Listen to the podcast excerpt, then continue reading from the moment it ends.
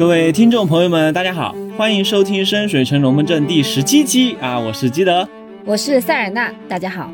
上期节目我们讲了城市守卫的具体编制以及巡逻时如何处理意外状况。是的，今天我们接着讲讲城市的另一支防御力量，那就是城市卫兵。呃，一旦把城市守卫和卫兵区分开来说，哈，这个城市卫兵的稀有度感觉就上升了一个级别，因为他们在城市的街道上很不容易见到嘛。哎，这就跟我们在大街上行走啊，也不怎么碰得上真正的武装军人一样啊。嗯，城市卫兵一般会驻守在塔楼、城门这类地方，毕竟是专业的战斗人员，要布置在机要处嘛。是的，城市卫兵都是训练有素、全副武装的士兵。当深水城遭到攻击或者利益受损的时候，他们就会充当军队和搜寻队出击抗敌。城墙外的巡逻任务同样由他们担任，比如去安菲尔的路上就能看到巡逻的卫兵。嗯，安菲尔深水城的后花园嘛，估计都算是他们的本地防务了。哎，他们还是皮尔盖伦宫殿、深水城堡以及城内诸多哨岗、塔楼、城墙、海洞、监狱、军械库的驻兵。哎，那冒险者如果在这些地方乱闯啊，后果就肯定比市区里耍横要严重多了。对，同时呀，卫兵们也是领主以及许多大使的近身护卫。我还记得之前说过，冒险者进城的时候，首先会受到城市守卫的盘查。那么看来现在还得加上卫兵哈。哎，那是自然，卫兵主要是应对危险，毕竟他们全副武装啊，往城门口一站啊，自然就有威慑力。大部分的工作，比如盘查入城的人呢，追捕逃犯呢，啊，还是我们的城市守卫去上啊，免得卫兵离开他们的哨岗。嗯，也就是说，兵哥哥们并不会傻乎乎的中调虎离山之计哈。哎，我这就要看冒险者们有没有详实合理的计划了。嗯，我当冒险者时候的习惯就是丢个奇术或者是刺激幻影把人引开。不过在深水城，低阶法术对于卫兵这样的武装力量应该都不算稀奇啊，估计不太顶用。嗯，城主需要拿捏一下尺度。咱们接着说卫兵啊。他们的制服呢是银色的全身甲，黑色无袖外罩，缀金边。全身甲，听描述感觉这甲还挺贵的哈。那他们携带什么武器呢？一般都是棍棒、短弓、短剑和匕首。当然了。岗位不同呢，武器也不同。城门的卫兵可能佩戴长剑和长枪，那么如果是搜索队呢，则可能精通十字弓和飞刀。啊，相比守卫，卫兵们就更善用军用武器了。如果深水城和别的地方起了冲突，那么城市一般是会使用雇佣兵，并让卫兵作为军官管理他们。哎，这思路就有点意思哈。卫兵负责统帅，下面的小兵都是征召来的，哎，就有点骑士时代征召制度的感觉。这个和征召可能不太一样啊，反倒是让我想起英国历史上的一个集团犯罪啊。这个跨度有点大呀，是指的罗宾汉那种绿林好汉呢，还是说水浒梁山伯那种聚义起义？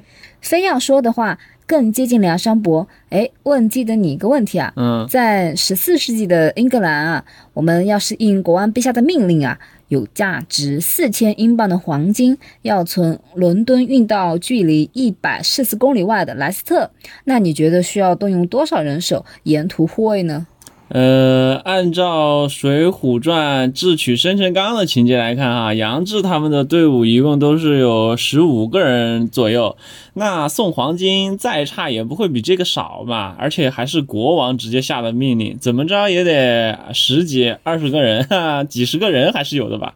哎，实际上哦，沿途护卫这批黄金的人啊，只有五个弓箭手。啥子嘞？人少就算了啊，职业搭配也这么离谱啊！所以你说不抢他抢谁呢？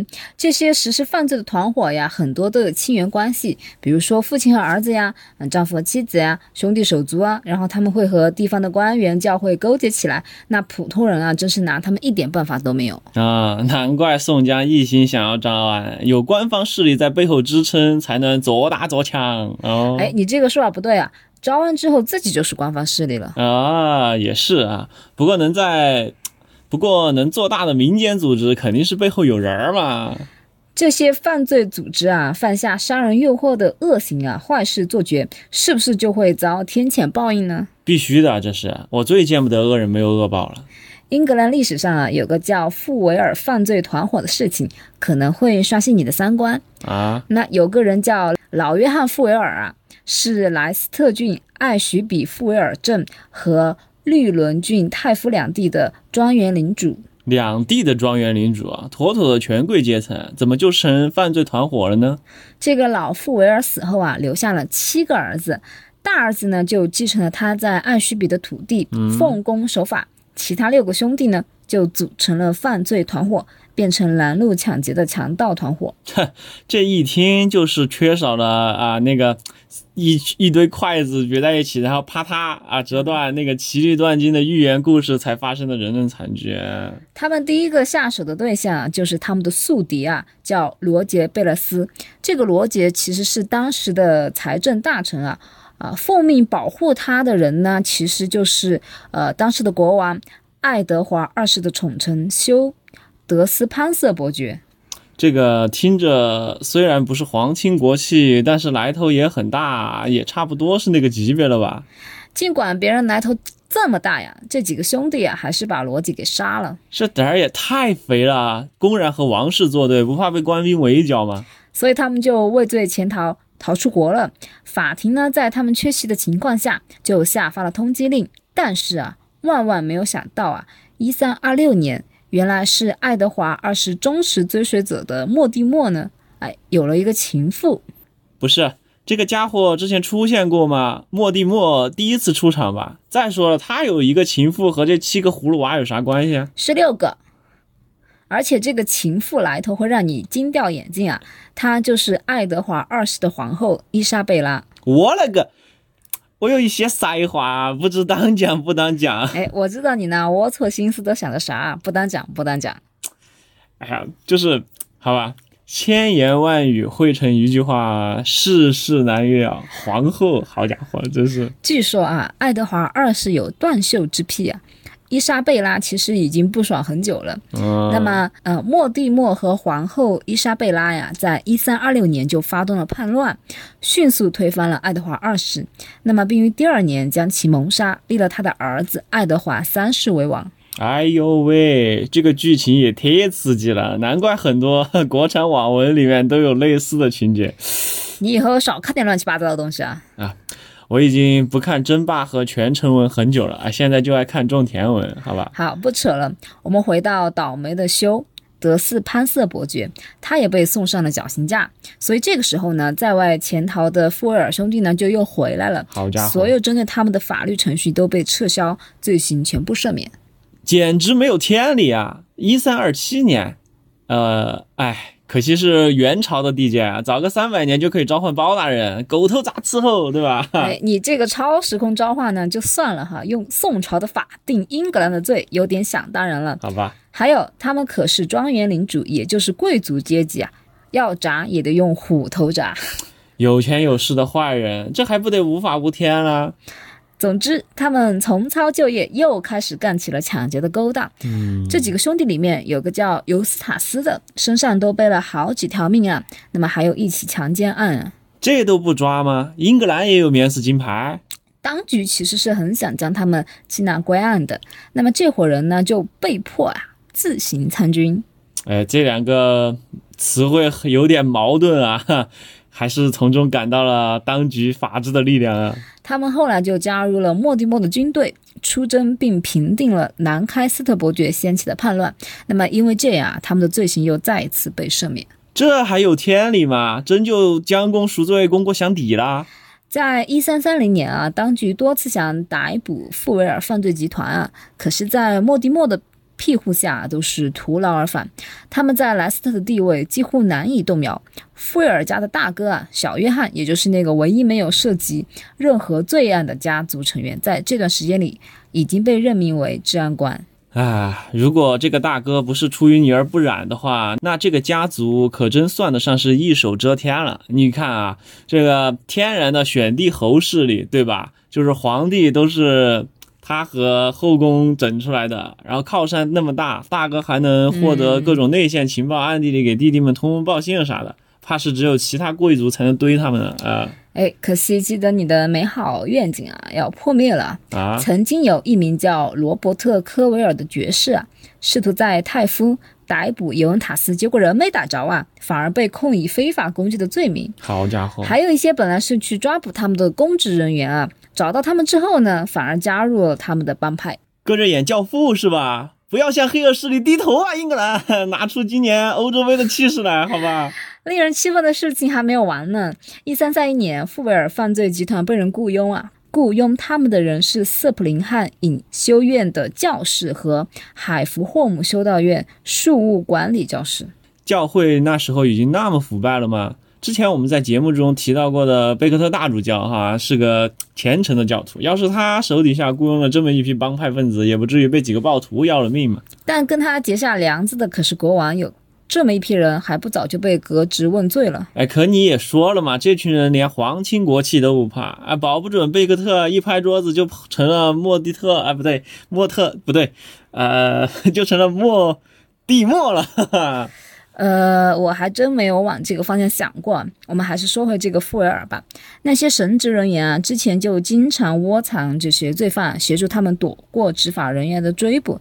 呃，因为其实，在那个时候的英格兰啊，就修道院它有一个呃庇护的这个概念。豁免权嘛？对，我不知道你玩那个英雄无敌或者玩过圣战群传这一类的游戏没有？它里面的地图上不是就会有这种嗯，懂啊，你的对对，就英雄机器就不会被攻击嘛，是其实它用的是这个概念啊，所以如果遇到教会去庇护的话呢，它一段时间内哈，就是还是真拿它没有办法，所以呢，呃，你别人帮了你，你得就是投桃报李吧，嗯对吧？懂懂懂。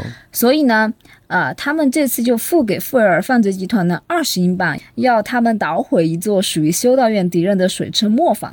嗯，一三三一年的二十英镑应该不算槽点，可这个犯罪行为也太没品了，我还以为多大点事儿呢。这你也应该放到当时的环境来看啊，你把别人就产粮食的地方给捣毁了，你说严重不严重？嗯、也是啊，磨坊的成本，呃，重建磨坊的成本，还要在此期间磨坊不能运作造成的经济损失啊，这么一算，损失还挺大的。嗯，啊，对啊，就现实又不是模拟经营游戏嘛，建筑没了，啪往地上拍一个就好了那、也不见得啊，也有可能会提示 more gold is required 啊啊。。闲扯到此为止。总之呢，这个帮派杀人放火啊、抢劫破坏、偷鸡摸狗的勾当，那是没有少做。嗯，当地的居民啊，可谓苦不堪言。但是呢，就是没办法抓住他们。就这样，他们就逍遥法外的来到了一三三二年。哎，转折点要来了吗？一个史上最严厉的速审巡回庭就成立了，由王国最有来头的三名大法官组成，一个是哦皇家最高刑事裁判庭首席法官杰弗瑞·勒史格勒普，民事诉讼法庭首席法官威廉·德哈尔勒，以及前任民事诉讼法庭首席法官约翰·史动能。哎，我闻到了公平、公正、公开的味道。那这个强力组合是来画完结篇的吧？对，只是这个结局对基德尼来说啊非常黑暗。啊，虽然法庭发出了超过两百张的通缉令，但这个犯罪团伙里面只有不到四分之一的人接受了审理，而且最后所有的被告都获得了无罪释放。啊，我感觉自己快要窒息了。Why? What happened? What's wrong with them? 因为没有陪审团敢跟他们定罪。后来呢，他们中的一些人还加入了爱德华三世的军队，远征低地诸国。之后，尤斯塔斯金盆洗手，居然还被封为骑士，最后平静地离开了人世，获得了善终。啊，这剧本我真的是一口老血呀、哎，说真的，现在哪个奇幻小说敢这么写，肯定得破街。由此可见，在司法体系还相对简陋的情况下，政治局势的变动，或者加入军队，又或者成为雇佣兵，都有可能掩埋一个人的前科，甚至会为他带来更多的财富和地位。就像在上古卷轴里面啊，通缉令一般只在本城适用。哎，我觉得邪恶阵营的角色可以顺着这个思路来扮演。如果城主的剧本又恰好支持你这么做的话啊，带着一段颠沛流离、被你自己隐藏的过去，通过政治战队来打压异己，走向人生巅峰，当个诠释者比整天想着背刺队友要高端多了。现在，让我们回到深水城啊，刚刚讲故事的时候，里面出现了各种法庭。哦，我还怕你都不回来了呢。那些什么，呃，皇家最高刑事裁判庭啊，民事诉讼法庭，还有他们合并的那个速审巡回庭之类的啊，在深水城法庭有这么丰富吗？当然没有了。别忘了，深水城只是一个占地面积不到二十一平方公里的城市，没必要设置这么多法庭啊。嗯，常规法庭一共有二十六名法官，皮尔盖伦的宫殿任何时候都会有三名法官在当班。白天的时候呢，每个城门都有一名法官执勤。啊，我们现在就知道他们是怎么认定进城的人违没违法了嘛？因为门口就有现成的法官在啊。这些法官呢，又被称为黑袍，顾名思义啊。他们的制服呢，就不用我多介绍了吧？啊，那他们的作用是什么呢？当场判刑定罪？对他们能立刻对嫌疑犯下达判决，不必按照一定的法律程序。还有诶，这个权力大的吓人啊！当然，大部分裁决都是基于充足的证据和证人下达的。哎，要是遇到那种愣头青或者不要命的怎么办？法官身边有保镖啊？对，那城市卫兵够吗？至少有六名城市卫兵会保护他的安全。嗯，看来这法官至少是个 SSR 啊！卡池里面一共就二十六个，算是深水城的稀有动物。要是领主是大熊猫，他们就是小熊猫。哎，你这个比喻有点微妙啊，不过还意外的戳中萌点啊。嗯，那么深水城中除了常规法庭外，还有领主法庭。如果市民对法官的判决不满，他可以在两天内上诉到领主法庭。这个很好理解嘛，相当于最高法院做终审判决嘛。对的。领主法庭开庭的时候啊，公开领主和至少两名秘密领主，或者我们又叫蒙面领主啊，都会哈，还有两名法官啊，都会出庭。领主法庭每天正午时分都会开庭，每天开庭，阵容还这么豪华，突然觉得领主这些人也好忙的。那可不，城市说大不大，要维持光辉之城的名誉不坠啊，很多事情都需要大佬们亲力亲为。除了上诉到领主法庭的案子外，这个法庭还主要处理比较呃重大的案件，像谋杀啊、可疑的死亡、强奸啊、滥用魔法，还有遗产和继承权纠纷。哎，冒险者们听见了没有？滥用魔法可是要直接被逮到领主法庭面前受审的。哎。这未尝也不是一个 面见城主的方法啊！用这个方法去见面，那恐怕就有的玩了啊！一般来说啊，领主法庭对上诉的案子会维持原判或者做小部分的修改，因为深水城的法官啊啊善良贤明，深受民众爱戴。如果他们任意妄为啊，他们的位置是坐不长久的。那他们是民选还是领主委任呢？由领主公开任命，就跟美国大法官是由总统任命的一样。虽然在深水城没有那么明显的制衡机制，但总体而言，至少从现在我看到的行政和司法体系来看啊。或者说，官方设定上，深水城的制度还是比较完善、开明和有效的。嗯，北地的皇冠岂能浪得虚名啊？呃，在了解深水城的法院体系后啊，下期我们来具体讲一讲深水城的法律，究竟哪些行为是违法的，违法后又会遭到什么样的处罚？嗯，普法之路任重而道远啊！也欢迎大家留言批评、指教或者提出你的问题。我是塞尔纳，我是基德，我们下期节目目见。